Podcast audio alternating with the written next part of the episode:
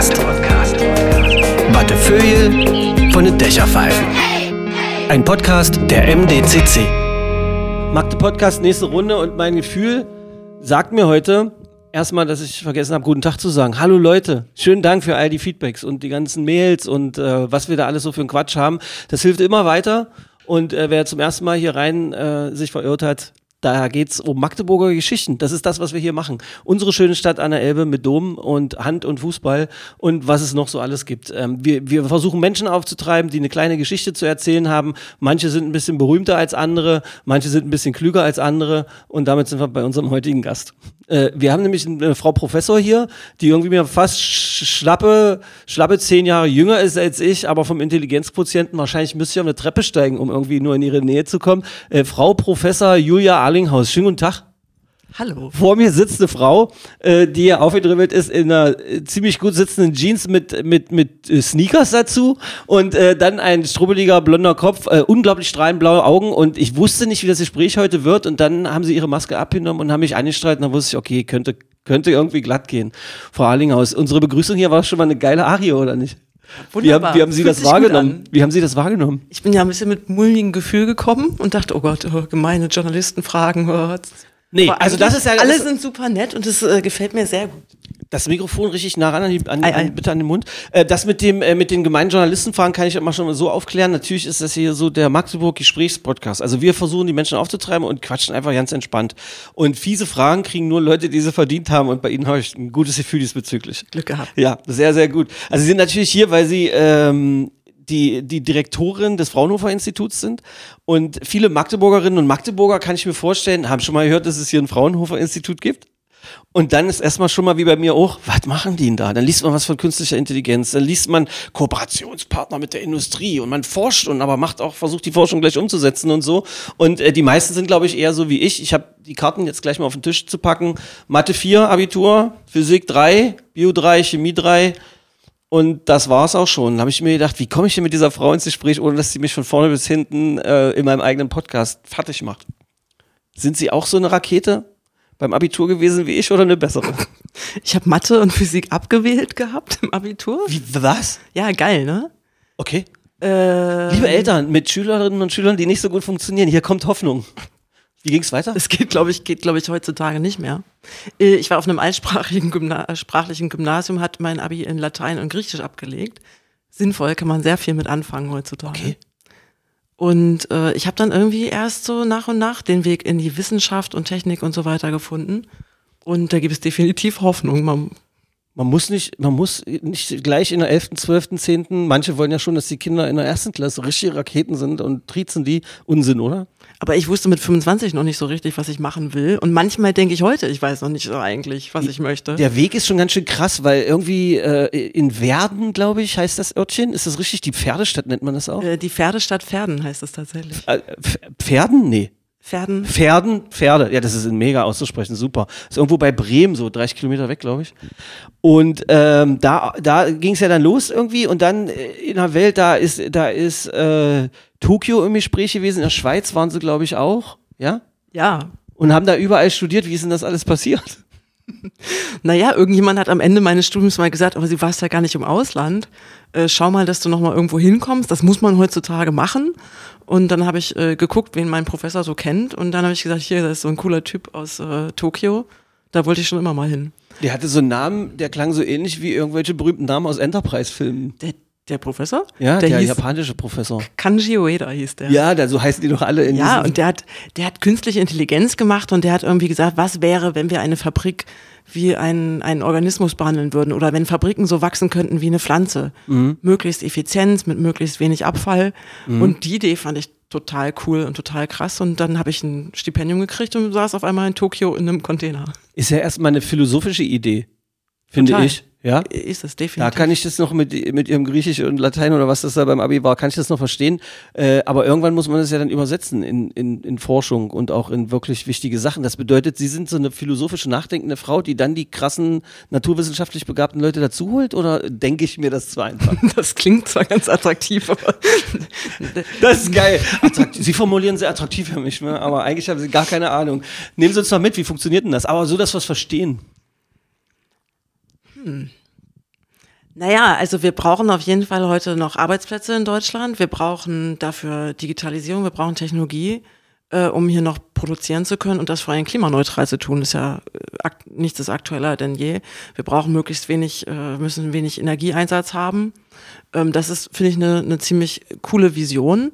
Und ähm, vor, vor 15, vor 20 Jahren war die Idee zu sagen, lass uns doch mal in die Natur gucken, uns da schlaue Sachen abschauen. Die war damals sexy und die finde ich immer noch sexy. Und mhm. seitdem ähm, versuche ich irgendwie von der Philosophie hin zur Anwendung zu kommen. Und Sie haben ja vorhin gefragt, was, was machen die da eigentlich im Fraunhofer? Ja. Genau das machen wir. Ja, also wir versuchen eigentlich das ganze, na, ich will gar nicht sagen philosophische, aber auch philosophische und theoretische Wissen, was hier an der Uni äh, so entsteht, das versuchen wir zu nehmen und nutzbar zu machen für die Unternehmen. Okay. Ja. Und dabei dreht sich alles bei uns um Fabriken, ähm, aber auch alles, was man heutzutage braucht, um eine Fabrik zu betreiben. Also die Logistik drumherum, die Lkw drumherum, die Energie drumherum, das Gebäude ähm, und vor allen Dingen auch die Menschen, die da in der Fabrik arbeiten. Denn uns geht es nicht darum, eine dunkle Fabrik zu erschaffen, sondern uns geht es darum, tolle Arbeitsplätze zu haben und hier in, äh, in Deutschland das trotzdem klimaneutral zu tun. Okay. Aber was forscht man? Wie müssen wir uns das vorstellen? Sind das jetzt Büros mit Schreibtischen und dann sitzen die nur am Computer oder gibt es dann so Labore oder so? Ich durfte mal mit einem Zukunftsforscher mich unterhalten, der, da musste man 38.000 Verschwiegenheitserklärungen unterschreiben, das war bei Volkswagen oh, ich weiß ja nicht, ob ich das sagen durfte. und der hatte halt so, das war wie eine Turnhalle und dann konnte man alles nach oben und unten fahren und der hatte Licht, alle Materialien der Welt und äh, man konnte ständig irgendwie die Ebenen in dem Raum verändern und so. Und der saß den ganzen Tag im Prinzip, also sehr vereinfacht dargestellt, saß nur so rum und hat, hat, die, hat darüber nachgedacht, was könnten Menschen in 30 Jahren brauchen oder gut finden. Ich fand das so krass gut irgendwie. Und habe gedacht, das würde ich auch gerne machen. Und dann fiel mir wieder mein Abitur ein. Ich möchte nicht nochmal auf diese jämmerliche Abteilung zurückkommen. Ist das so ähnlich bei euch auch? Weniger. Ich finde das genial, dass ich sie zum Lachen bringe, wenigstens. Aber das habe ich mir schon gedacht, dass das heute öfter passiert. Na, bei uns, bei uns haben alle einen ganz normalen Arbeitsplatz an einem Schreibtisch, wie man sich das vorstellt. Wir haben, jeder hat ein Büro, manchmal alleine, manchmal mit mehreren zusammen. Ähm, und wir haben große, wir nennen das Techniker, also große Hallen, in denen wir Demonstratoren aufbauen, indem wir mal eine Produktionsanlage aufbauen, indem wir auch mal einen Roboter aufbauen, indem wir, wir haben gerade eine halbe Flugzeugrumpfschale aufgestellt. Ähm, und dort vor Ort probieren wir Dinge aus. Also das Wissen, was wir vorher theoretisch auf dem Papier hatten, das machen wir in echt und zeigen, das kann funktionieren im Kleinen.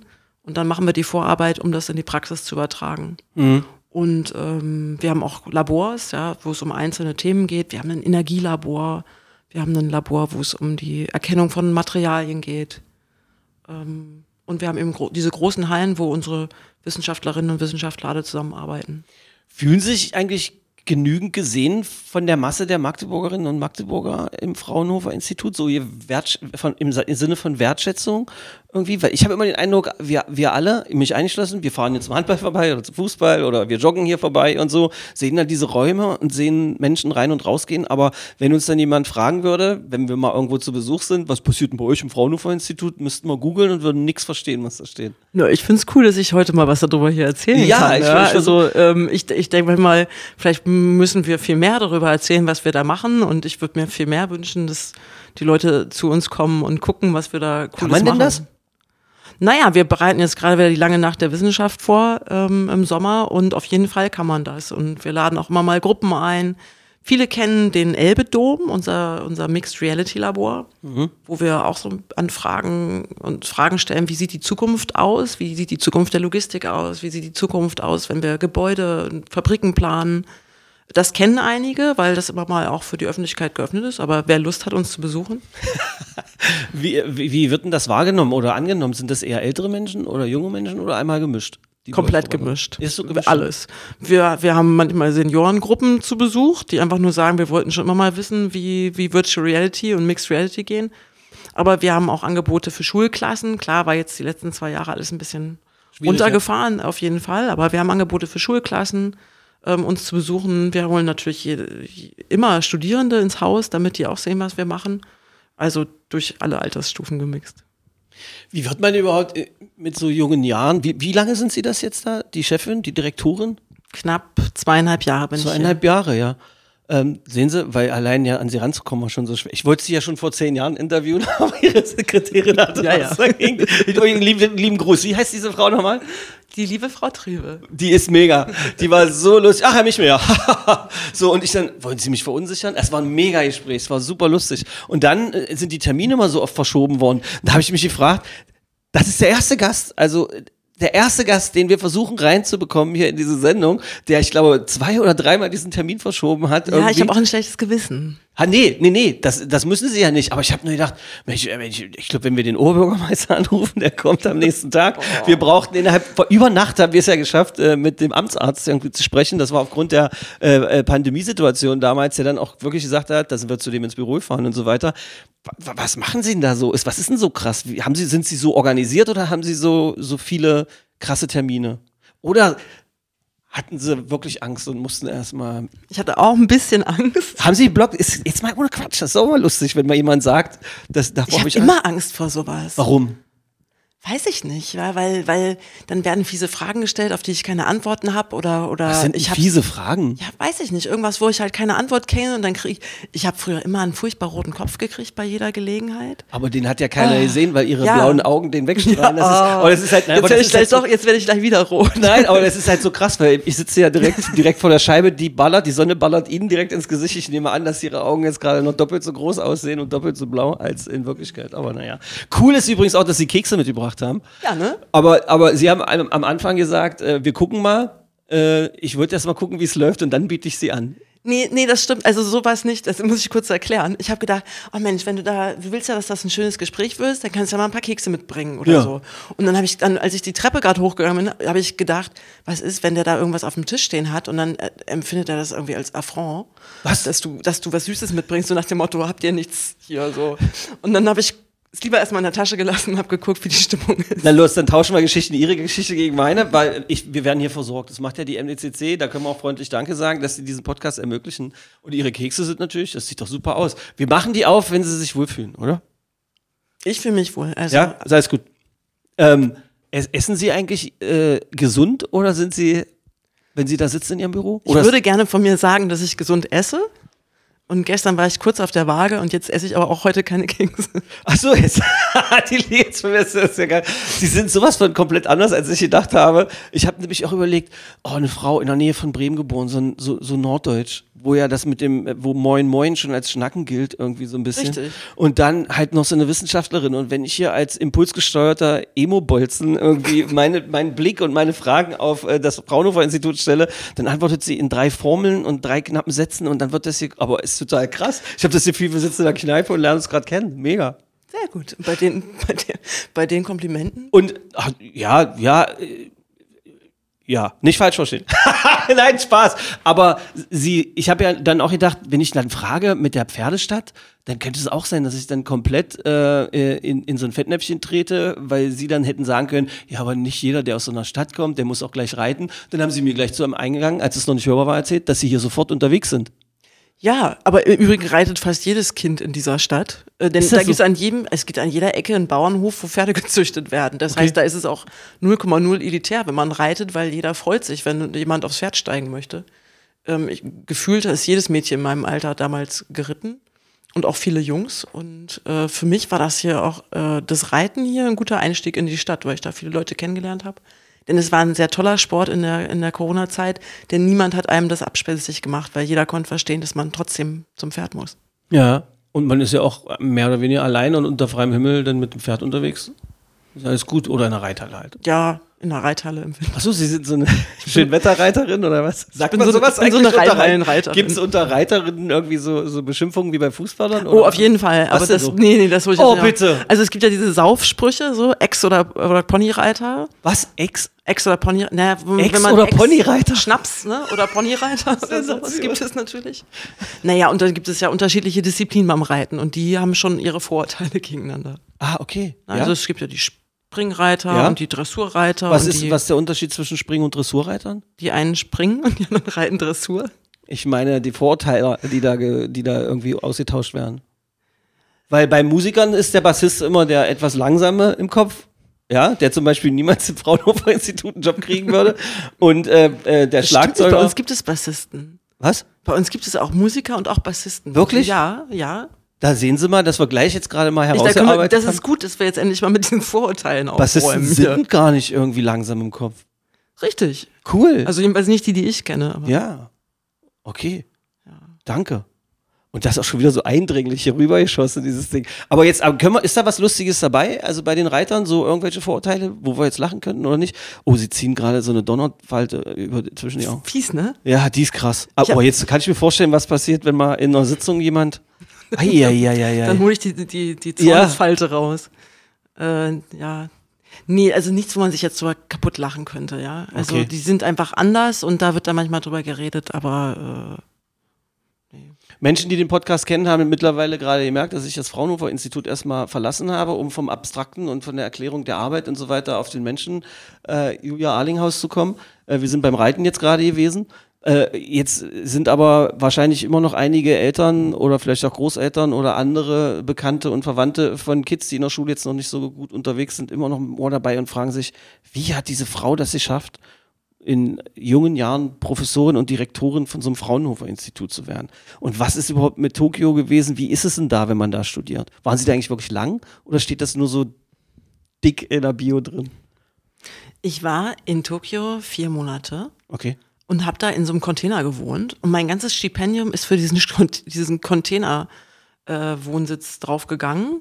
Also ich hatte irgendwie zehn Quadratmeter ähm, und das war ungefähr anderthalb Stunden vom Tokio Stadtzentrum entfernt, aber dafür sehr dicht an dieser Universität.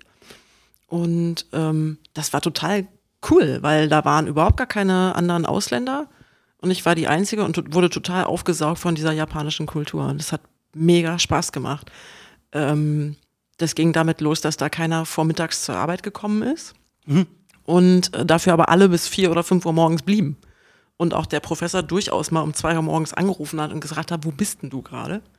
Das, ähm, Zwei Uhr morgens haben Sie gerade ja, das war völlig normal, dass Leute ähm, morgens um diese Uhrzeit noch im Büro waren. Okay. Und da wurde auch erwartet, dass man da ist. Und da war auch der Professor da und wollte mit dir was besprechen. Das war, da habe ich am Anfang habe ich das irgendwie, fiel es mir sehr, sehr schwer und ich habe mich dann einfach angepasst und bin auch bis in Puppen im Büro geblieben und habe dann halt vormittags geschlafen und das war sehr, sehr cool und war ganz, ganz anders. Und äh, ich wurde da von den japanischen Kollegen überall mitgenommen, habe geiles Essen gehabt. Ähm, ich habe einfach eine total tolle Zeit gehabt, kann ich total empfehlen. Japan? Japan kann ich total empfehlen. Großartig. Aber man braucht sich nicht einbilden, dass man, Sie haben mich ja vorhin kurz beschrieben, wie ich aussehe, untertauchen und einfach Teil der Masse werden, geht als große blonde Frau. Geht leider nicht. Ist unmöglich. Was passiert denn da so? Also man wird angeguckt, also ich wurde sehr viel angeschaut, einfach äh, von Frauen, von Männern, äh, jetzt nicht anzüglich oder so, sondern als ich dort war, das war 2002, also vor 20 Jahren, wurde Weil ich es was Besonderes Genau. ist. Also war ich einfach, war das eher ungewöhnlich und äh, blaue Augen ist ungewöhnlich, helle Haare ist ungewöhnlich. Ich bin sehr groß verglichen mit vielen Japanerinnen, auch eher kräftig. Also ich war einfach irgendwie auffällig wie ein bunter Hund und das hat in dem sehr dörflich geprägten Teil von Tokio dazu geführt, dass mich jeder kannte.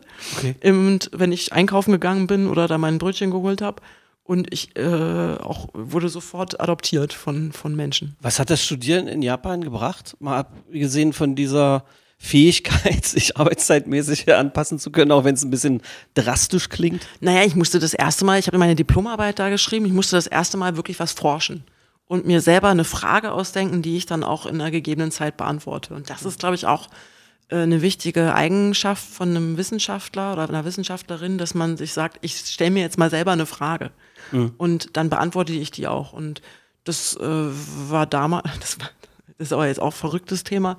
Ich habe mich damals gefragt, ob man eben eine Fabrik organisieren könnte wie ein Bienenschwarm. Wie ein Bienenschwarm. Ja? Stimmt, äh, bei der Recherche über Ihre Person ist der, der Begriff Schwarmintelligenz relativ häufig vorgekommen. Ja, weil wenn wir, also eben fiel schon ein paar Mal das Wort künstliche Intelligenz, äh, wenn man sich jetzt vorstellt, dass wir in Zukunft keinen Zentralrechner mehr haben, der die ganze Fabrik steuert, sondern stattdessen irgendwelche intelligenten Objekte, irgendwelche schlauen Pakete, schlaue Maschinen, die alles selber steuern, ähm, dann könnte das ja so funktionieren, vielleicht wie ein Ameisenhaufen oder ein Bienenschwarm. Das ist eine Idee, die es schon relativ lange gibt. Und ich habe das damals mit einer Computersimulation überprüft, ob man das hinkriegen kann. Eine Fabrik wie ein Bienenschwarm. Genau. In, ich meine, ein Bienenschwarm oder ein Ameisen, Ameisenhaufen, das zeichnet sich dadurch aus, ich habe relativ viele verhältnismäßig dumme Einzelindividuen, die jetzt nicht über eine große Intelligenz verfügen.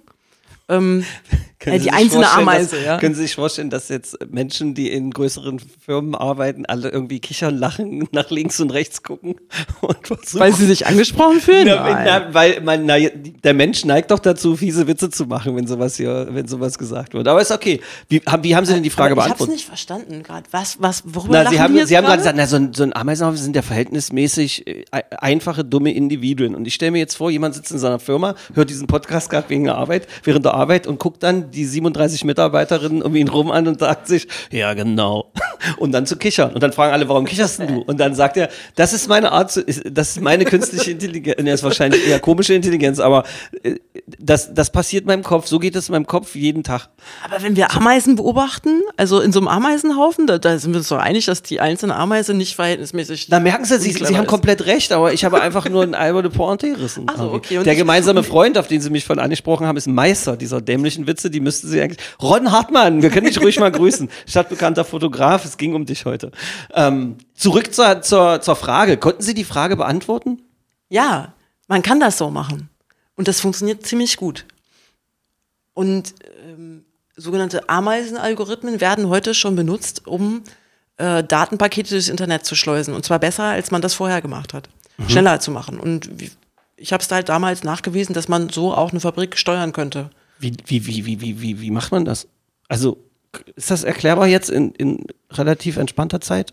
Ja, Wie macht Also wie, wie weist man sowas nach? Naja, jeder hat sich ja schon mal gewundert, wieso die ollen Ameisen das immer schaffen, das Futter zu finden auf dem Tisch oder den Krümel, der irgendwo in der Küche liegt. Ja. Ja. So, und ähm, Ameisen schwirren erstmal einmal nur wahllos rum und wann immer sie eine Pheromonspur finden, laufen sie da hinterher. Und ähm, nach einer gewissen Zeit, äh, Futter gefunden, läuft die Ameise wieder zurück, wird die Pheromonspur verstärkt. Kommt die nächste Ameise und läuft natürlich der etwas stärkeren Pheromonspur hinterher und so wird der kürzeste Weg ähm, wird am stärksten mit diesem Pheromon hinterlegt. Und mit dieser Logik steuert man heute schon Datenpakete im Internet. Und jetzt, also das wird aber vielleicht ein bisschen zu langatmig, äh, Bienen tanzen. Bienen, äh, wenn eine Biene von einem besonders tollen äh, Blumenspot wiederkommt, dann tanzt die ähm, In ihren Bau oder in was? ihrem Bau. und, sagst du, hey Diggis, Ja, ich hab hier eine geile exakt. Blüte von Je- Quatsch. Ja, Wirklich? Und zwar je geiler die Blüte, umso doller wird getanzt und äh, durch die äh, durch die Richtung, die die Biene dabei anzeigt, äh, wissen die auch, in welche Richtung sie fliegen müssen. Okay. Kein Spaß. Verrückt, und wie sie einen dabei anstrahlen und, Und- sagen, hey, und- guck mal, was ich das ist geil. Je, je besser der Blumenspot, umso länger tanzt das Viech.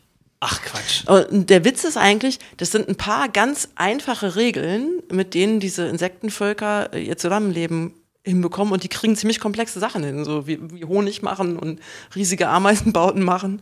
Ja. Äh, immer, immer das Futter in der Küche finden. Pheromone sind das nicht auch die Lockstoffe, die wir in der Nase haben, um uns gegenseitig anzulocken? Also, äh, wo, wo- die dafür sorgen, ob Männer und Frauen oder Frauen und Ja. Frauen und Männer, Ja. Männer aufeinander stehen? Okay. Also halt mal fest, Pheromonspuren, tanzende Biester. Das ist ganz schön viel Disco bei der Forschung irgendwie. Das ist klingt alles cool. nach paarungswilligen Menschen. Was ist denn da los? So habe ich das ja noch gar nicht verpackt. Ja, gell? Nee? Schenk ich Nee. Ihnen. Machen Sie mal. Ist bestimmt ein Lacher. Darf man sowas eigentlich auf wissenschaftlichen Kon äh, Konferenzen so sagen? Auf jeden Fall. Ja? Ja. Die Wissenschaftler lachen auch gern. Ja, das ist halt so ein blödes. Also, das Ding ist ja auch, dass ich dachte, ey, so eine Leiterin, so eine Direktorin von so einem Wissenschaft und ist ja nicht irgendwas. Fraunhofer Institut ist ja nur wirklich äh, weltumspannend, ein richtig krasses Ding. Ja, also das ist ja bekannt und mit Ruhm und Ehre überschüttet, etc. Und äh, da habe ich auch gedacht, da muss doch, das wird doch so ein nüchterner Mensch sein irgendwie oder oder so weiter. Wie, wie organisieren Sie denn eigentlich äh, bei sich die Arbeit im Fraunhofer auch? Eher wie Bienenschwamm oder eher wie Ameisen? Also mehr tanzen oder mehr Pheromone? Die Mitarbeiterinnen hören zu. ja, deswegen zucke ich gerade. Also ich sag mal, die, die ganze Corona-Nummer hat uns natürlich auch ordentlich durcheinander gewühlt. Ja. Ich habe vorhin gesagt, jeder hat sein eigenes Büro, aber da, da war die letzten zwei Jahre halt auch oft gar keiner. Ja, also insofern würde ich gerade sagen, sind wir ein gut funktionierender Bienenschwarm. Ähm, Und äh, ich, ich glaube, wenn man mich fragt, wie ich arbeite, ähm, das ist so auch kreatives Chaos, ja. Ich versuche mich immer wieder gut zu organisieren, immer gut zu strukturieren und immer wieder zu delegieren. Und am Ende ist es dann doch äh, der Gedanke in dem Moment, der mich dazu bringt, das eine oder das andere zu tun. Wann haben Sie das letzte Mal richtig lange und ausführliche Tanz, um zu signalisieren, dass Sie eine richtig gute Blüte gefunden haben, um mal bei dem Bild zu bleiben? Welche Habe ich war das das? letzte Mal richtig geil getanzt? Das ist eine gute Frage. Ich meinte jetzt schon wirklich so, was ist das letzte krasse, was Sie so entdeckt haben da im Fraunhofer Institut oder wo, wo es einen Schritt nach vorne ging, so ein Heureka-Moment? Wir haben letztes Jahr eine tolle Studie gemacht. Da ging es so um Risiken, ähm, Zusammenarbeit mit der Versicherungsindustrie für die Fabrik. Ja. Die Versicherer wollen ja unsere, unsere Fabriken versichern und, und wollen da äh, wollen wissen, was ist denn das Schlimmste, was in so einer Fabrik passieren kann. Und wir haben eine richtig große Studie gemacht. Wir haben 200 Unternehmen gefragt und Interviews geführt und alles Mögliche. Und, und als ich da rangegangen bin, habe ich gedacht, das ist bestimmt irgendwas total Technisches. Ja. Ähm, und da kommt, weiß ich nicht, Feuer, Gefahr oder Kurzschlüsse oder ich weiß nicht, sowas kommt dabei raus. Da kam witzigerweise raus, der Mensch und dass der Mensch die Technologie ablehnt und, und neue Arbeitsgänge ablehnt, das ist die, eigentlich die größte Gefahr, dass es scheitern kann. Und das ist die größte Gefahr, dass wir irgendwelche Cyberangriffe haben, dass, dass, dass die Menschen einfach sagen, so, äh, nö, mache ich nicht. Und das war, glaube ich, für uns alle eine mega Überraschung. Also in meiner Realität kann ich das komplett nachvollziehen und bestätigen, weil egal wo ich arbeite, Firewalls äh, sind äh, das ganz große Ding, bevor man irgendwo Homeoffice hinbekommen hat und alle, alle Zugriffe möglich sind auf Programme und Server und etc. Da muss man gefühlt 36.000 Sicherheitsprüfungen durchlaufen und so. Das ist so, ja. Warum? Ja, ist, würden Sie sagen, dass das ein Fehler ist? dass man diese Sicherheitsprüfung Ja. durchläuft? Nee, auf keinen Fall. Ähm, äh, inzwischen ist es so, dass man, dass man ja, äh, dass, und dass man Unternehmen rät, sich, ähm, sich so, so Tests zu unterziehen, wie sicher sind man denn? Also so wie man früher so ein, so ein so ein Fassadenkletterer äh, bezahlt hat, der geguckt hat, ob sein, ob das eigene Wohnhaus sicher ist, ja, ähm, lässt man heute Angriffe aufs eigene Unternehmen fahren, um zu gucken, ob es irgendwo Schwachstellen gibt. Und das ist bitter nötig, ja. Also wenn wir jetzt hier so einen USB-Stick auf den Parkplatz legen, ist halt die Frage, wie lange dauert das, bis den jemand mitnimmt und in irgendeinen Computer steckt. Und ähm, Wie vernetzt ist dann dieser Computer? ja, je nachdem, wie der vernetzt ist und wie der geschützt ist, kann das durchaus heißen, dass ähm, das ganze Firmennetzwerk in Gefahr ist und wer weiß noch, was noch dahinter liegt. Ja. Dabei gucken sie jetzt aber auch irgendwie beunruhigend. So, das klingt, äh, so, haben wir, wie lange dauert das noch, bis wir äh, so komischen, also es gibt ja schon Cyberkriege, also das ist ja, oder zumindest Gewalt oder Spionage, äh, Geister, die beeinflusst werden, Wahlen, die angeblich gelenkt werden und so weiter. Ähm, ist das auch ein Teil ihrer, Bestandteil ihrer Forschung oder ist das, kratzt das das nur an? Das ist ein, ein, ein Randbestandteil unserer Forschung, denn wir, wir helfen natürlich den Unternehmen, ihre Fabrik der Zukunft aufzubauen. Dazu gehört halt einfach Computer, dazu gehört digitale Technologien. Insofern ist das ein wichtiges Thema. Ähm, und da kann ganz schön viel bei schiefgehen. Ja? Also wir, es gibt unterschiedlichste Beispiele. Ähm, ich bringe mal eins von einer kanadischen Cookie-Hersteller, als man die gefragt Kekse, hat, also Kekse, okay, okay. Ja, was das Schlimmste, was, kann, was passieren kann bei so einem Cyberangriff? Da haben die gesagt, naja, versalzener Teig, ja, dass wir zu viel Salz hier in den Teig tun oder so. Und dann gab es tatsächlich einen Cyberangriff über so, ein, so eine E-Mail, so eine E-Mail-Aktion. Und was ist passiert? Man hat die ganzen Anlagen sind unkontrolliert nach unten gefahren und die ganze Fabrik hat stillgestanden und der olle Cookie-Teig ist in den, in den Rohren eingetrocknet. Das heißt, sämtliche Rohre, die ganze Fabrik musste mehr oder weniger auseinandergebaut werden. Ähm, und äh, das hat äh, nicht nur dazu geführt, dass man mehrere Tage diese Fabrik vom Netz nehmen musste, das war aber auch sch schweineteuer. Okay. Und also insofern Und hat äh, man uns- rausgekriegt, warum dieser Angriff ausgeführt wurde? Aus Quatsch, weil das Hacker gut finden? Oder vielleicht von ihrem niedersächsischen Spezialkeksehersteller, den wir alle kennen aus Hannover? Ich habe mal die Tochter kennengelernt von dem Herrn, das war ganz lustig. Äh, Enkelin. In dem Fall war es ein zufälliger Angriff. Also gar nicht mit der Absicht, genau dieses Unternehmen lahmzulegen, aber es gibt inzwischen auch sehr viele gezielte Angriffe. Ähm, und Und im Jetzt Grunde ist, ist das, das, das Schlimme ist, unsere Ingenieure sind 0,0 darauf vorbereitet, irgendwelche böswilligen Angriffe abzuwehren. Ja, das würde ich gerade sagen. Gibt es wirklich ein, ein, eine Klientel von Firmen, Menschen in der Industrie, die wirklich eher in Cyberattacken investieren, um voranzukommen, als in konstruktive Technologien? Zunehmend. Also äh, gerade jetzt so in diesen Tagen habe ich äh, gerade einen Bericht darüber gelesen, dass es auch üblich ist, dass Leute erstmal in Unternehmen eine Weile arbeiten, dann wieder rausgehen und dann von außen einen Cyberangriff starten. Ja, das ist, das ist so. Und also da muss ich jetzt auch als, als Uni-Professorin dann sagen, wir müssen unsere Studenten fit machen dafür, dass wir nicht nur die besten Sachen äh, erfinden als, als Ingenieure, sondern wir müssen die auch fit machen, um gegen böswillige Angriffe von außen schützen. Da rutscht mir spontan, bitte nicht werden, raus, dann vielleicht nicht 100 Milliarden nur in die Bundeswehr stecken, sondern vielleicht 50-50 machen. Bildung wäre auch nicht so schlecht, oder?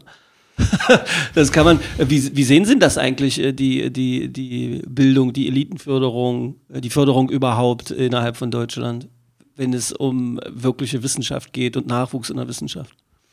Na, ähm, ich glaube, dass, dass wir da erstmal diese 100 Milliarden, das ist ja überhaupt erstmal, ich sag mal, eine Zeitenwende, die wir da jetzt gerade, gerade dieser Tage erleben. Ähm, da will ich auch gar nicht politisch werten, aber ähm, ich sag mal, wenn es um Cybersicherheit geht, da gab es in den letzten Monaten schon einige Vorfälle, wo auch hier in Sachsen-Anhalt In- ja, genau, Verwaltungssysteme genau, ja. lahmwaltggelegt worden sind, kurze Zeit oder später. sowas war das, oder? War das Dessau? Hier im Süden, ja. Ja, genau. genau. In Bitterfeld. Bitterfeld, genau. Und in Mecklenburg-Vorpommern gab es ähnliche, ähnliche Vorfälle. Ähm, das ist schon mega, mega wichtig. Und da ist aber auch in den letzten Monaten viel passiert. Ich bin ja im Wissenschaftsrat. Der Ich weiß, hätte ich Sie nachgefragt, wie sich das angefühlt hat, als der? Bundesminister angerufen, äh, der, Bund, äh, der Minister, äh, der, äh, nicht Bundesminister, der, äh, wie heißt er denn? der Präsident. Der Bundespräsident. Ah, der hat Kam leider ich nicht angerufen. Präsident. Aber der Bundespräsident hat Sie persönlich berufen, haben Sie eine Urkunde ich habe eine gekriegt? Urkunde. Ne, So, okay. Eine E-Mail hat er auch nicht geschrieben, nix. Nee, leider nicht. Okay. Ich war letztens einmal mit ihm in einer Videoschalte. Das war, war schon aufregend. Also da, aber ich habe ansonsten noch ihn persönlich nicht kennenlernen Ah, okay, dürfen. gut. Aber es kommt sowas überraschend? Also man kriegt dann eine Anfrage per Post oder was? Oder? Also der Prozess hat, glaube ich, schon anderthalb Jahre irgendwie gedauert, ja. Und jetzt sind Sie im Wissenschaftsrat. Ja, Und äh, haben Sie da schon eine aktive Tätigkeit irgendwie gehabt in der Videoschalte? Worum ging es da? Oder war das nur Guten Tag sagen und Kekse essen? da war es vor allen Dingen guten Tag sagen, aber äh, naja, es geht schon, also es geht ja, der Wissenschaftsrat hat eigentlich die Aufgabe zu helfen, die Wissenschaftslandschaft gut zu gestalten, also sowohl inhaltlich als auch strukturell, finanziell und auch für Studierende und Forschende gute Rahmenbedingungen zu schaffen.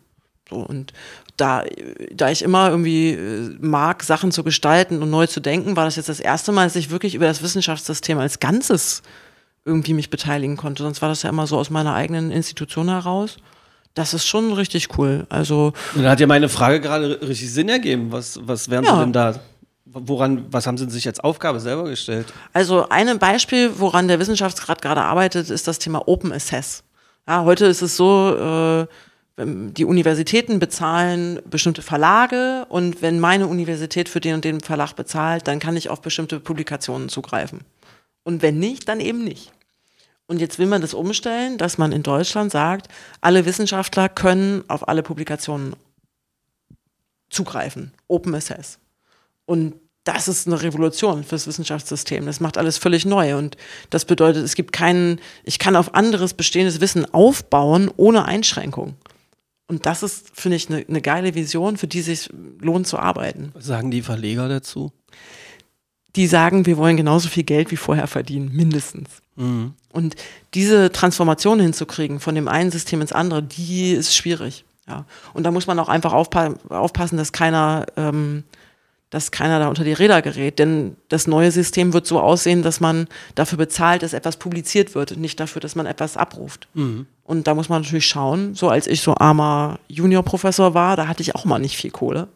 Und da wiederum ist der Wissenschaftsrat dann wichtig, der macht dann Empfehlungen, wie man diesen Übergang so gestalten kann, dass keiner auf der Strecke bleibt. Ein Beispiel. Wie sind Sie in Vorlesungen? So wie jetzt? Ich- Ganz normal. Ja. ja. Machen Sie sich, also haben Sie auch ein bisschen Spaß dran zu performen und so? Ähm, ich habe mega Spaß mit meinen Studenten was zu machen. Und so, ich bin, war ganz traurig so die letzten zwei Jahre, weil also diese Online-Formate, ja, ja. die äh, nehmen mir auch viel von, von meinem, wie soll ich sagen, meiner Begeisterung fürs Thema. Ähm, wenn ich dann schwarze Kacheln vor mir habe, das ist, äh, das ist nicht das Gleiche. Und ich freue mich sehr, dass wir wi- bald wieder Live-Vorlesungen und so, Veranstaltungen die letzte. Live-Vorlesung ist dann wirklich schon so lange her, oder was? Zwei Jahre? Was? Na, ich hatte jetzt im letzten Semester hatte ich, glaube ich, zwei Veranstaltungen. Das waren aber auch die einzigen Veranstaltungen, die ich live hier in Magdeburg schon durchgeführt habe. Aber ich erinnere mich an meine eigene Studienzeit, da war ja, haben wir ja vorhin einmal drüber geredet, da hat mich einer meiner Professoren ein paar Mal mit in so eine Fabrik genommen. Und das war für mich einfach so der Moment, wo ich dachte, ey, geil, sowas will ich machen. Eine, Fabrik gestalten und verbessern, Ja, Arbeitsabläufe optimieren. Genau, also überhaupt, aha, so wird das und das hergestellt. So sieht es aus, wenn wir, weiß ich nicht, Getriebe herstellen oder wenn Mhm. wir Fahrzeuge montieren. Das waren so meine ersten Erlebnisse. Und das fand ich super cool. Meine, meine Wahrnehmung in, in den Jahren, wann immer man mal so Kontakt hatte zu Fabriken oder zu Wissenschaftlerinnen, die dann halt versucht haben, da was zu verbessern, ist immer gewesen, dass wenn man ankommt mit was Neuem, dann sagen die meisten Leute erstmal nee. Das ist doch, das ist doch eigentlich doof, oder? Wie überwinden Sie da die Barriere? Ja, aber das ist ganz normal. Das kennen wir ja alle aus unserem Privatleben, Ja, dass man erstmal versucht, das Alte beizubehalten. Naja, wenn man, wenn man sich mal die Welt da draußen anguckt, äh, wir haben da globalen Wettbewerb, wir haben mega Kostendruck, wir haben gerade einen mega Preisanstieg. Äh, alle Materialien werden teurer. Die Unternehmen können ja gar nicht anders, als kontinuierlich dran zu arbeiten, irgendwie Sachen effizienter zu machen. Ähm, und man muss die Menschen aber auch mitnehmen und dafür muss man sich Zeit nehmen. Und, Ist das Bestandteil Ihrer Forschung auch, den Menschen, also die soziale Komponente? Ja. Wie ja. viele Leute forschen daran? Wir sind ganz interdisziplinär. Wir haben fast in allen Projektteams äh, Leute mit einem psychologischen Hintergrund oder irgendwie sozialwissenschaftlichem Hintergrund. Und als äh, vor, vor drei, vier, fünf Jahren war das eher noch ungewöhnlich. Inzwischen wird das aktiv nachgefragt. Ähm, sowohl von, von, den, von unseren Wissenschaftlern mit Fokus auf Technik als auch von den Unternehmen. Weil, das hatte ich ja eben schon gesagt, das, der, der, größte Risikofaktor ist eigentlich der Mensch, der irgendetwas ablehnt und dann Dinge umgeht. Ähm, ich würde sagen, 20 Prozent unserer Leute arbeiten tatsächlich aktiv an solchen Sachen und bringen dieses Know-how in unsere Projekte ein. Haben Sie schon Preise eigentlich gewonnen? Ich persönlich, Oder ihre, Teams oder sowas? Gibt es eigentlich im Fraunhofer Magdeburg schon irgendein also so krasse Preise, die die gewonnen haben? letztes Jahr hat ein Team von uns den Hugo Junkers Preis gewonnen. Den Hugo Junkers Award heißt das, glaube ich, korrekt. Da gibt es immer Kohle auch und so, ja, die man dann, oder? Ja, ein bisschen. Bisschen. okay, ja, das ist immer die Frage. 360 Grad, die man gucken kann, im Blickwinkel auf ein bestimmtes Thema. Wenn Sie so unterwegs sind, werden Sie da eigentlich ganz oft auf diese künstliche Intelligenz angesprochen, auch im Privaten? Und reden Sie da gern drüber? Und was fragen die Leute da? Ist es nur scheiße oder ist das gut? Naja, künstliche Intelligenz, da hat er irgendwie, das gibt's ja schon seit Ewigkeiten, wird da dran gearbeitet. Ne? Und in den letzten zwei, drei Jahren oder vier Jahren ist das Thema irgendwie so in die mediale Öffentlichkeit gerückt. Und äh, ich würde sagen, jeder, jeder Wissenschaftler, jede Wissenschaftlerin bei uns im Haus hat was mit künstlicher Intelligenz zu tun. Oder arbeitet in Projekten, wo auch künstliche Intelligenz eingesetzt wird. Insofern, ich, äh, ich werde da viel nachgefragt und ich werde im Moment immer mehr gefragt. Und klar rede ich da gerne drüber. Ich spüre, dass es da eine Riesenunsicherheit gibt. Und ähm, ich glaube, einer der Gründe ist, dass wir diese gesellschaftliche Diskussion, dass wir die noch nicht ausreichend geführt haben. Ja? Wir haben ein bisschen so über diese autonomen Fahrzeuge gesprochen. Ne? Also was ist, äh, wenn ich entscheiden muss, rase ich auf eine Wand zu, auf ein Kind oder auf einen, äh, einen älteren, älteren Menschen? Da wurde ein bisschen drüber geredet, aber in Summe, was bedeutet künstliche Intelligenz für uns, für unsere Gesellschaft, da scheuen sich viele noch, auch viele Politikerinnen und Zu Politiker. Recht, zu Unrecht? Ja, zu? Unrecht. Zu Unrecht. Na, wir müssen darüber reden. Ne? Das kann ja nicht sein, dass, dass wir hier Lösungen erforschen, ähm, die am Ende Gesellschaft, die Gesellschaft nicht mitträgt. Das, das wäre, wäre gar nicht gut. Sind wir in Deutschland diesbezüglich hinten dran, vorneweg, irgendwo in der Mitte? Bei der gesellschaftlichen Diskussion. Bei, bei der Entwicklung der künstlichen Intelligenz, bei, ich habe den Eindruck, bei der gesellschaftlichen Diskussion haben sie klar und deutlich gerade gesagt, wir sind da eher. Da sind die anderen auch nicht viel besser, muss ich Ach, sagen. ist das so, ja? Nee, nee das, da, das, das ist glo global ein Problem, dass wir da nicht genug drüber reden, ja. Okay. Da gibt es ja einzelne Länder in der Welt, die setzen künstliche Intelligenz für Dinge ein, wo wir uns als Gesellschaft wiederum völlig klar sind, dass wir die nicht wollen. Also Was für ein Beispiel wäre das? Beispielsweise Gesichtserkennung, ja. Da, da gab es mal äh, so einen Film mit Tom Cruise äh, vor 100 Jahren, wo er in so einem Einkaufszentrum ist und er dann so personalisierte Werbung angezeigt bekommt. Ach so, ja, ja, ja. Hm. Und damals war das ja total völlig verrückt, das konnte sich keiner vorstellen. Heute geht das natürlich, dass wir uns auf der Straße treffen und ich denke, Mensch, der ist ja süß, Foto mache, hinterher durch eine Gesichtskennung äh, das durch, durchjage und Dann dann, ratzfatz weiß, wer sie sind, ja. Und ähm, das, äh, das ist hier nicht gewollt. Das, das ist auch in Deutschland, das ist in Deutschland verboten worden. Äh, in anderen Ländern der Welt ist das möglich und es gibt sogar Länder, die dann eben dort, ähm, Stichwort China Citizen Score, die dann darauf äh, solche Systeme Was, gründen. äh, Sie haben ein schönes Stichwort gerade gesagt, was viele Menschen wahrscheinlich sofort wissen in ihrer Umgebung. Was, ich bin da gerade, stehe auf dem Schlauch, China City Score. Der China Citizen Score. Citizen- was ist das? Also wenn ich in, mit so einem System, wo man durch ein Foto meines Gesichts ähm, so. äh, mir irgendwelche Tätigkeiten zuordnen kann, zum Beispiel ich gehe bei Rot über eine Ampel, könnte man ja auch eine Datei einlegen, wo solche Informationen über mich gesammelt werden. Und ähm, solche Systeme gibt es auf der Welt. Aber wir sind noch safe in Deutschland, wirklich, ja? Diesbezüglich. Was ist denn eigentlich hier mit unseren komischen Uhren, die wir hier so alle haben? Da werden ja auch so äh, äh, Daten, Sie gucken gerade auch so auf die, auf die eine, die ich habe, da werden die Gesundheitsdaten Ich- ich und sowas. Äh, Sie haben so einen Ring, ja. Ähm, äh, so Gesundheitsdaten gesammelt und so weiter. Wie weit sind wir davon weg, dass die Krankenkassen irgendwann darauf Zugriff haben und uns danach berechnen, wie wir unterwegs sind und uns bewegen und so? Weil das ist ja auch was, was Das Menschen ist ein super. Beispiel, ja. Das ist ein Beispiel, über, über das wird ja hin und wieder nochmal öffentlich gesprochen. Deshalb kam ich drauf. Ja, ja, das ist aber ein super Beispiel, weil also mit, mit den Informationen aus der Uhr oder aus dem Ring könnte man natürlich unheimlich viel machen. Ne? Mhm. Man, man wüsste, dass die Arlinghaus immer nur sagt, dass sie joggen geht, aber das, eigentlich gar nicht macht. nicht so oft macht. ähm, also, und, und wenn man diese Informationen verarbeitet mit, mit äh, Gewicht, ja, äh, und dann auch noch feststellen würde, die hat Übergewicht, dann könnte man ja, wer weiß, damit tun und ein Versicherungstarif könnte ganz anders ausfallen. Aber an der Stelle sind wir uns ja eigentlich einig, dass wir das in, in Deutschland zumindest nicht wollen. Ja. Da wird, da wird diskutiert, aber die, der, von der Datenseite, von der Auswertungsseite sind wir uns auch völlig im Klaren, dass das ganz problemlos möglich wäre. Ich erzähle meine Geschichte, ja. Und würde gerne mal einschätzen lassen, ob mir da jemand einen Bären aufgebunden hat oder nicht. Und zwar, äh, ich war ja mal Musiker. Äh, oder bin es immer noch, aber ich war mal so auf Tour, so an, Ende der 90er Jahre. Und äh, ich bin, nee, ich bin die Drossel, die, äh, die, die, die, die Amsel, die, ich bin die Sangeslerche. Na, jedenfalls, ähm, da war ein Lichttechniker mit, ähm, der irgendwie so ein bisschen gruselig und grummelig immer war. Und als man den mal, habe ich den mal abends gefragt, Mensch, was hast du eigentlich so vorher gemacht? Bla bla. Und dann hat er gesagt, dass er wirklich in der Forschung rund um die künstliche Intelligenz war und dort Dinge gesehen hat, die er nicht verkraftet hat und deshalb ausgestiegen ist und als Lichttechniker unterwegs war. Hat er irgendwie seine, seine Geschichte irgendwie aufgewertet, aufgepeppt, Ihrer Einschätzung nach von außen? Sie dürfen spekulieren. Oder gibt es wirklich Dinge in, in der künstlichen Intelligenzforschung, wo man Angst kriegen kann oder die einen beunruhigen oder sowas? Ich weiß ja nicht, was der gesehen hat. Ja. Ja. Also es gibt ja schon, also man unterscheidet ja zwischen schwacher und starker künstlicher Intelligenz. Und eine schwache künstliche Intelligenz, das ist die, die nur auf einen Anwendungsfall anwendbar ist. Also ich entwickle eine künstliche Intelligenz, um irgendein Verhalten zu reproduzieren, zum Beispiel Erkennung von Gesichtern.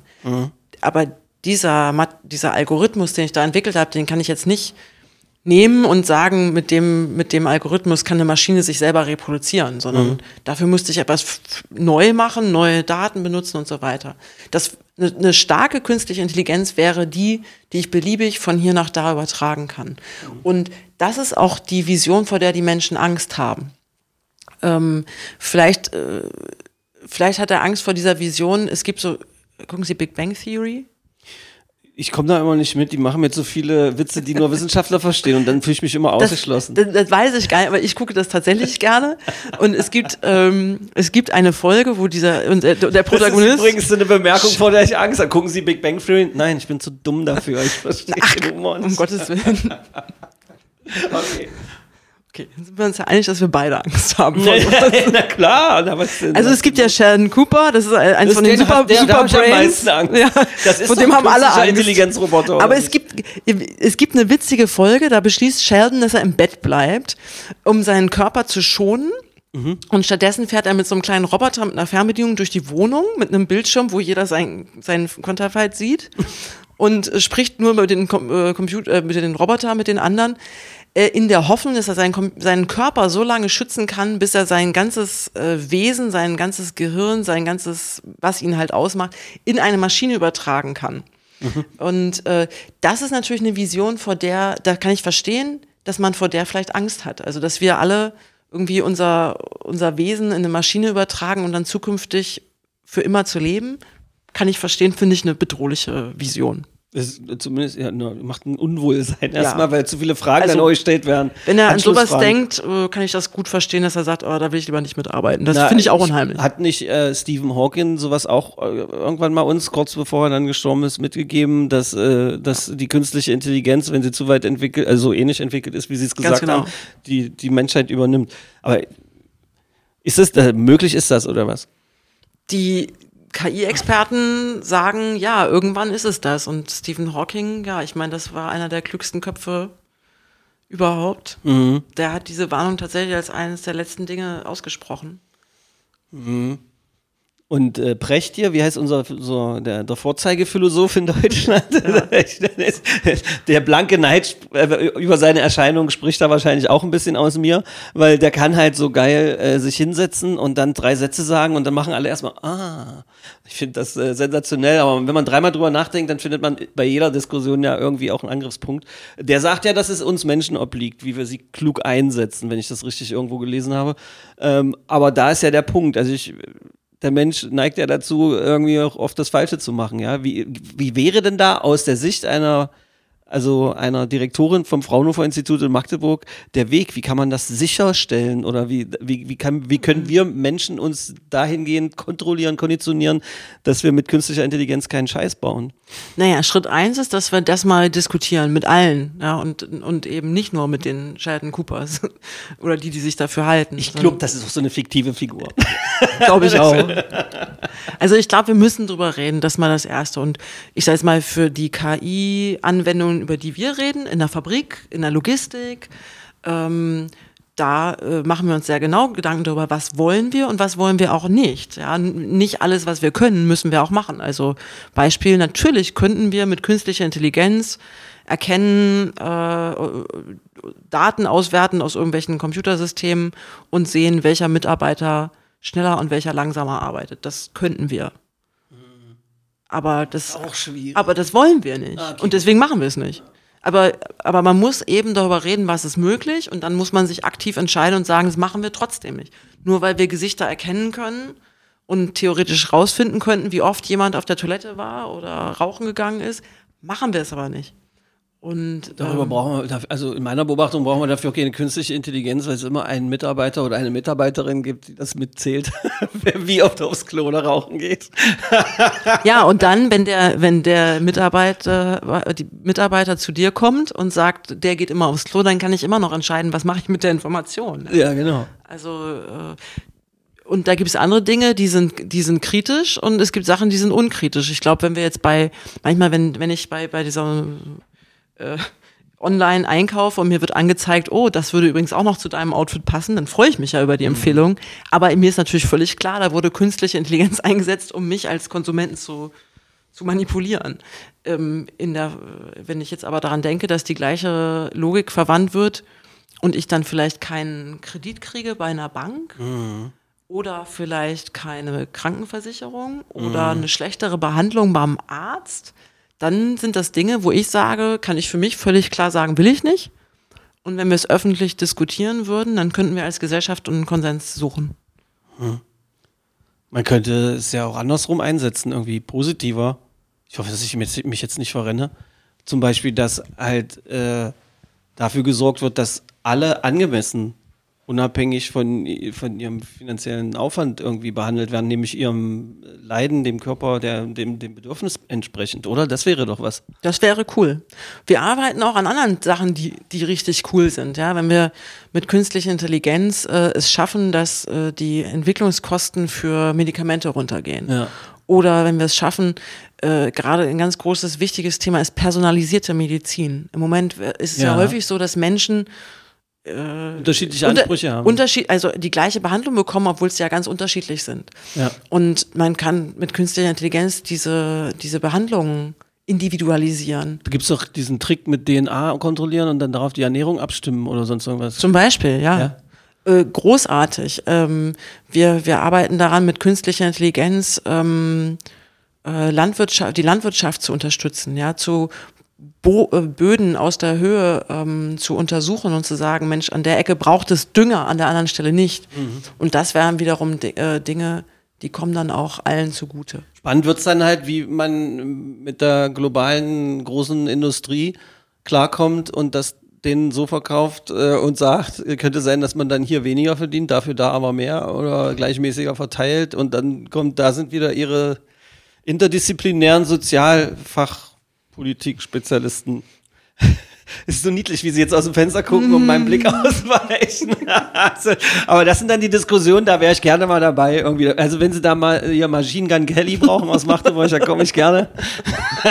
ich weiß halt nicht, inwieweit das dann da irgendwie einem, einem konstruktiven Dialog zuträglich ist, aber einmal mit den Typen Klartext reden, das wäre so geil, aber die lachen natürlich über so einen kleinen Podcast Pfeifenkopf aus Magdeburg, womit wir beim schwersten Thema heute sind. Oha. Wir reden über Magdeburg jetzt. Cool. Ja, Ich mag Magdeburg. okay. Weiter. Warum? Ich bin hier so unfassbar nett empfangen worden vor zweieinhalb Jahren. Mhm. Also ich meine, ich, da, ich bin in eine fremde Stadt gegangen. Mein, mein Mann hat seinen Job aufgegeben. Äh, ich hatte gerade ein kleines schön Kind. cooler Typ, oder? Auf jeden Fall. Sonst hätte ich den auch nicht geheiratet. ja, ja, ja, klar. ist- Wie haben Sie das abgecheckt? Ganz normal auf seriösem Wege oder was? Oder ging das auch mit, mit wissenschaftlichen Mitteln? Wo ich den, den habe ich im Fitnessstudio kennengelernt. Oh. Den, ja. Ja, kann, man Ich hab- nicht, zwar- kann man nicht schummeln eigentlich so richtig.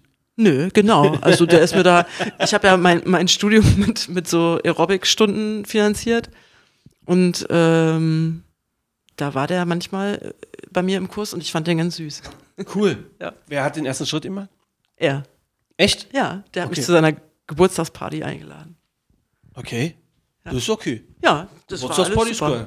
Das war alles Worte super. gefunden und so weiter. Kind haben sie auch. Haben wir auch. Geht schon in den Kindergarten hier oder was? Oder? Geht in eine Kita. Kita? Wir wohnen jetzt im, im, im Umland, sag ich mal. Ist so geil, wie ich sage Kindergarten und sie sagen Kita. Ja, Sieht man gleich, wer woher kommt. ja? Ja, da, warum? Daran erkennt man das? naja, Kita Ich dachte mal, Kita ist bis drei und ab vier ist Kindergarten. Kita, äh, bei uns gab es Krippe und Kindergarten. Da, also Aha. die, die im, in, in der DDR sozialisierten Menschen, und wie gesagt, ich habe ja vorhin schon subtil angedeutet, dass ich ein bisschen älter bin, die sagen Krippe und Kindergarten. Das mit dem Kita-Ding hat sich dann erst später entwickelt. Ja. Aber also es ist ein kleines, ist ein kleines Würstchen, wird ein Magdeburger Kind. Wie lange bleiben sie denn eigentlich hier? Erstmal bleibe ich hier. Wir, wir, es gibt keine Abreisepläne. ja, ja, okay, gut. Wie lange macht man sowas eigentlich, Direktorin von so einem Fraunhofer-Institut? Keine Ahnung. Also meine, mein Vorgänger hat 25 Jahre ge- gemacht. Mal gucken, vielleicht schaffe ich das ja auch. Da heiratet ja ihr Kind hier noch. Das ist eine Sensation. Also ich habe keine Abreisepläne. Das hört sich also das an. ist, ähm, ich mache das jetzt erstmal und das, ich, ich habe auch noch ein bisschen was zu tun. Ja. Also äh, jetzt äh, Ich habe Corona auch den war ja Eindruck, das matcht so ein bisschen. Also, und wenn es noch irgendwie fehlt hat, Ihnen zu sagen, dass Sie in Magdeburg willkommen sind, dann habe ich ja heute hoffentlich hier meinen Beitrag geleistet. ähm, was ist denn so Lieblingsplatz? Was haben Sie denn schon so entdeckt und so? Wie, wie entdecken Sie in so eine Stadt? Na, wir haben äh, das erste halbe Jahr in, in Buckau gewohnt. Das war schön, war, war super. Ähm, und da haben wir auch echt schöne Ecken gefunden. Ähm, wir waren da im Puppentheater und in diesen Grußhorn-Gewächshäusern und vor allen Dingen im, im Park auf der anderen Seite. Total, total super. Dann war ich natürlich hier, wir hatten kurz das Pferdethema. Natürlich war ich mit meinem, mit meinem Pferd unterwegs, auch auf der, auf der anderen Seite von der Elbe, wo wir jetzt gerade sitzen äh, wunder, wunderschön. Ich hatte noch nie in meinem Leben so tolles Ausreitgelände. Hinten Biederitzer Busch etc. Genau. Also, okay. Äh, total fantastisch. Und der schönste Ort für mein, für mein äh, Kind und mich ist ja der Domplatz. Das ist, Toll. ich Im finde, Sommer das Wasser oder was? also da, da kann ich mit dem Kind den ganzen Nachmittag verbringen. Ja, da holen wir uns ein Eis und dann äh, muss ich nur aufpassen, dass sich nicht ganz nackig auszieht und dann da über den Hof durchs Wasser flitzt und da kann ich mal als Mami äh, zehn Minuten entspannt sitzen, da kommen keine Autos. Ich habe da den super Blick. Wie teilten ihr das auf? So, weil ich versuche, ich, das ist jetzt kein, kein äh, nachtragend sein, aber wenn ich mir das mit die Terminkalenderdiskussion mit Ihnen nochmal vorstelle, äh, hat Ihr Mann genauso viel zu tun oder macht er macht er auf, auf Hausmann und kümmert sich um den Rest der Familie? Der äh, arbeitet von zu Hause. Geil. Und ähm, der arbeitet äh, aber eigentlich fast genauso viel wie ich, ja, Mhm. weil, weil dieses ganze Haushalt und das ganze Zeug muss ja auch einer machen. Ist das auch ein Wissenschaftler? Nee, Okay. der ist kein Wissenschaftler. der ist, Ich kann, also äh, das ist jetzt, also ich möchte, da will ich jetzt, ich will keine Grenze überschreiten, aber wenn, wie Sie anfangen zu schreiben, wenn Sie dann noch von Ihrem Mann reden, also Sympathie, äh, der Sympathiepegel schlägt raus bis zur Elbe. Sensation. Großartig. da habe ich auch lange, lange noch gesucht. Also, Das, ach so, ja, okay, okay. Da gibt's, das ist ja, ist, wie, wie, wie taugt künstliche Intelligenz für Partnersuche oder so? keine Ahnung. Das weiß ich Kann, nicht. kann man sich das, können Sie sich das äh, wenn Sie zurücktreten, neu bewerten? Oder ist die Sicht komplett weiß ich, verzogen? nee, kann ich mir nicht vorstellen. Weil im Prinzip ist es auch nichts anderes. Ja, aber das da ist ja das, was diese blöden Partneralgorithmen. Das stimmt, Dinger aber dann gibt es ja noch diese Nummer mit den Pheromonen, über die Ja. wir vorhin sprachen. Ne? Ja, aber was ist denn da anders als bei den Ameisen? Aber da kommen ja unterschiedliche Pheromone dann, ja? Nicht Das- jeder mag dieselben Pheromone. Keine Ahnung. Aber vielleicht, da mal vielleicht mal einen Biologen einladen, das weiß ich nicht. Da war ich ja auch schlecht mit Schwimmen. Aber ist ja okay. Aber, aber nicht schlecht. Äh, Wie, wie halten Sie es mit dem Sport in Magdeburg? Weil wir ja eingerahmt sind von den Handballern, also von Bennett Wiegert und äh, von Matze Musche. Gehen Sie auch zum Sport oder sind Sie da Ich wurde schon ein paar Mal mitgenommen, zum Handball? ja, zum Handball und ich war auch schon zwei oder dreimal beim Fußball. Okay. Und Beides cool? Finde ich beides cool. Also, äh, Weil Sie haben ja da eher so eine alte Verletzung mit Werder Bremen äh, vor der Haustür. ja, wobei, wobei die schlagen sich ja dieser Tage ganz gut. Ich hatte ja vielleicht die Hoffnung, dass, wir, dass die dann mal in einer Liga spielen. Nee, das klappt jetzt gerade nicht. Ja, aber Nee, ich habe das. Gefühl, dass es nicht klappt. Ja. Ähm, nö, aber ich lerne das gerade Und das liegt nicht an Handball. den Magdeburgern. Obwohl, an wem liegt es? Steigen ja wahrscheinlich beide auf. Ja, alles genau. gut. Ja, ja. Naja, das mit dem Handball lerne ich gerade. Das ist ja viel, viel schneller. Ja. Und das, da muss ich erstmal Wissen anhäufen, um das zu verstehen. Und da, deswegen gucke ich das immer in Begleitung. Da haben sie dann von mir aber auch, ich bin ja da der Heinsprecher, sehr gerne, da kriege ich hin, dass sie eine Einladung kriegen, dann äh, machen wir auch mal eine Spitze. Vielleicht kommen sie auch mal vorbei, als wir machen ja dieses SCM Huja, das ist alles online, das ist so ein äh, Fanradio von Fans für Fans. Mein, mein Freund und Kollege Sören Tümmler, äh, der moderiert das immer und bei den Heimspielen sucht er immer Co-Kommentatoren. Und eine Professorin, die keine Ahnung davon hat und das während des Spiels lernt, glaube ich, könnte eine unterhaltsame Angelegenheit sein. Das ist gut. Ich habe ja schon mal, also man, man müsste. Haben Sie gerade zugesagt? Ja, machen wir. Wir haben es gehört, okay. Ähm, ich habe einen guten Freund, der äh, sich mit künstlicher Intelligenz auch beschäftigt und der hat äh, die, die NBA-Spiele mit künstlicher Intelligenz analysiert. Und was und kam die haben, dabei raus? Ja, die haben versucht, die haben versucht rauszufinden, ob man, je nachdem, welchen Spieler man als erstes anspielt, wie hoch dann die Wahrscheinlichkeit ist, dass daraus äh, Punkte werden. Und haben dann versucht, die, die Handball, äh, die Basketballstrategie zu optimieren. Und Wie weit ist er da gekommen? Da gibt es ja diesen krassen Film Moneyball, das, da, da, da geht es um Baseball. Kennen Sie den? Den kenn ich da, nicht. Da, da geht es darum, dass ein, das ist nach einer wahren Geschichte, Brad Pitt in der Hauptrolle, Sensationsfilm.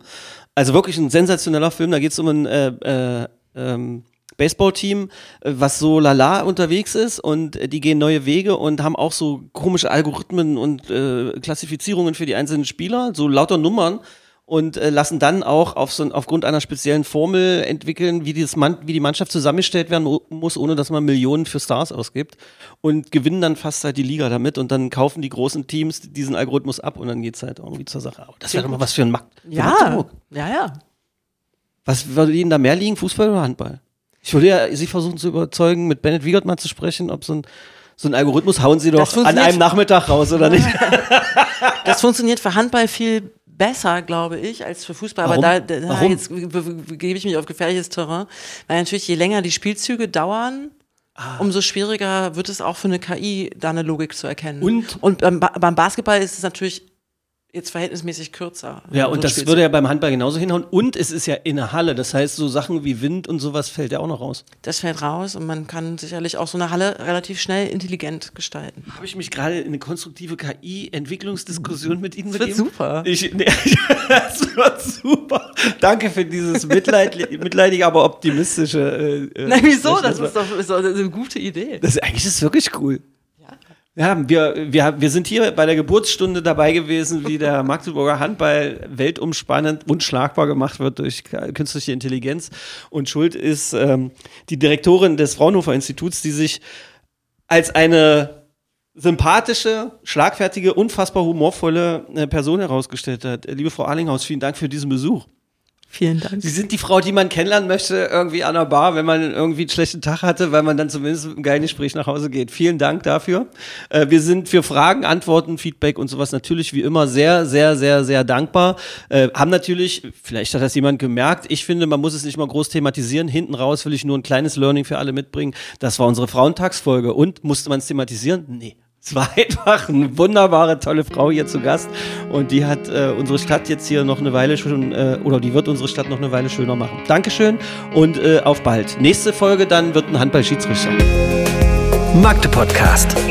Wattefeuille von den Dächerpfeifen. Ein Podcast der MDCC.